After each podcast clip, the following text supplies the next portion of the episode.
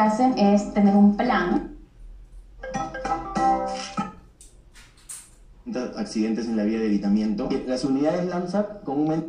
El poder de la televisión se sustenta en el impacto de sus imágenes. Prender el botón de encendido para mantenerte informado es estar sujeto a imágenes que puedan llamar tu atención.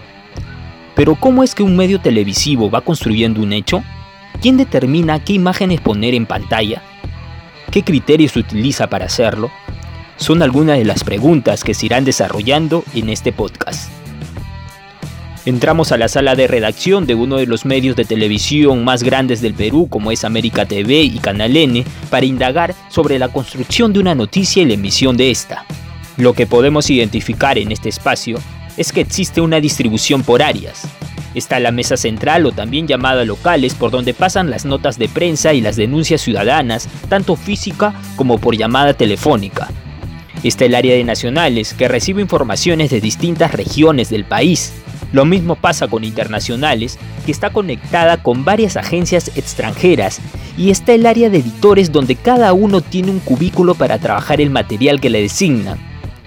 Hay otras áreas distribuidas que se relacionan más con el área técnica.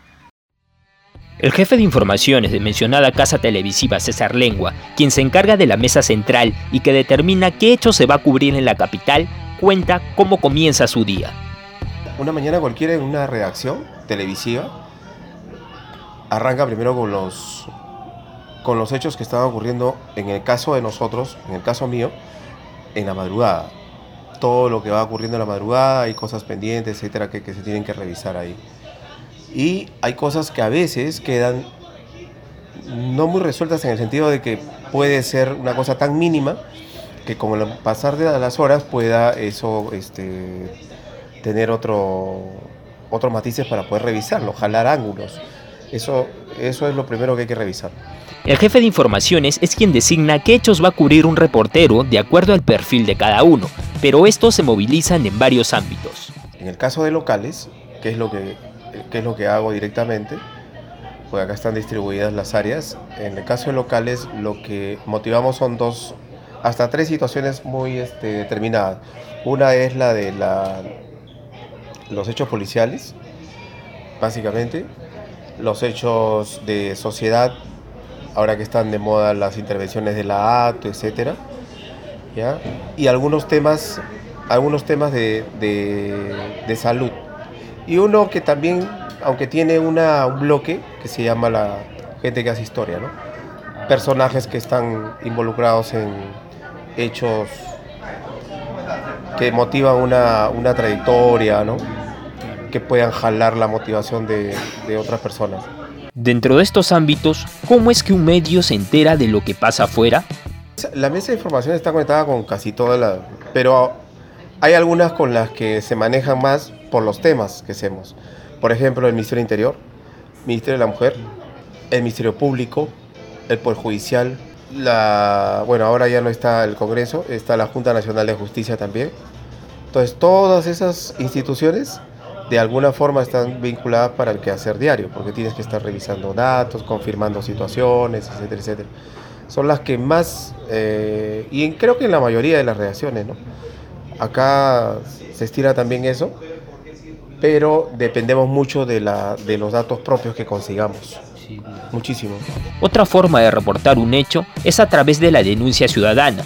El WhatsApp es una herramienta muy útil para eso, la mesa de informaciones es el receptáculo del desahogo de la gente.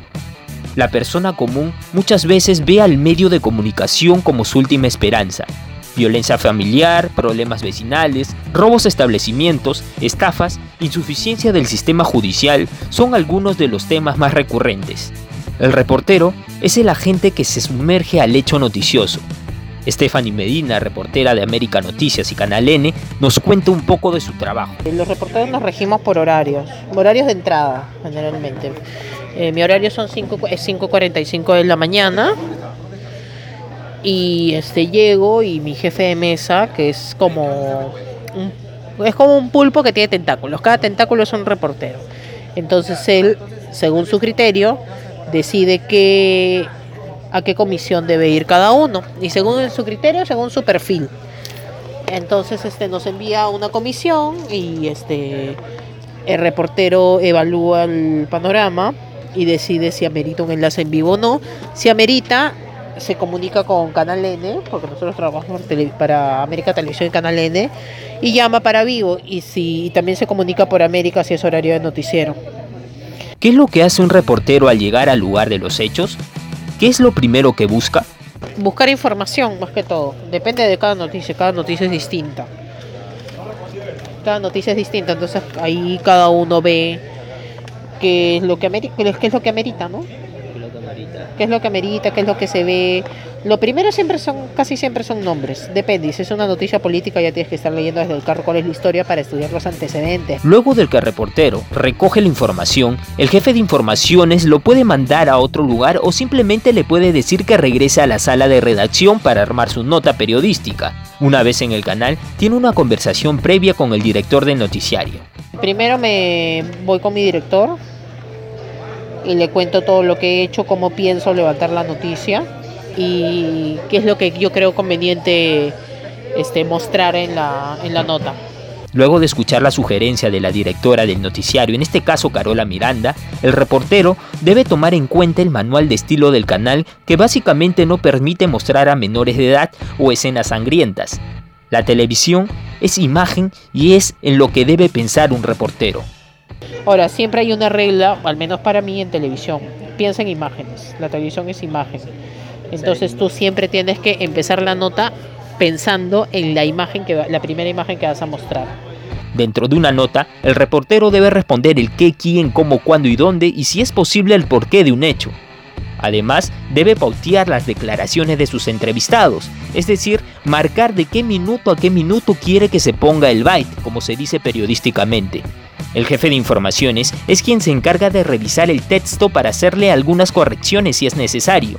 Una vez pulida la nota, el reportero se va a la cabina de locución para darle la entonación debido a lo que ha ocurrido. Luego le da la nota a un coordinador de edición para que éste le entregue la pauta de la nota a un editor. Dependemos mucho de lo que la gente está encontrando en sus barrios, en, sus, en las zonas donde viven, en todo el país, en todo el país.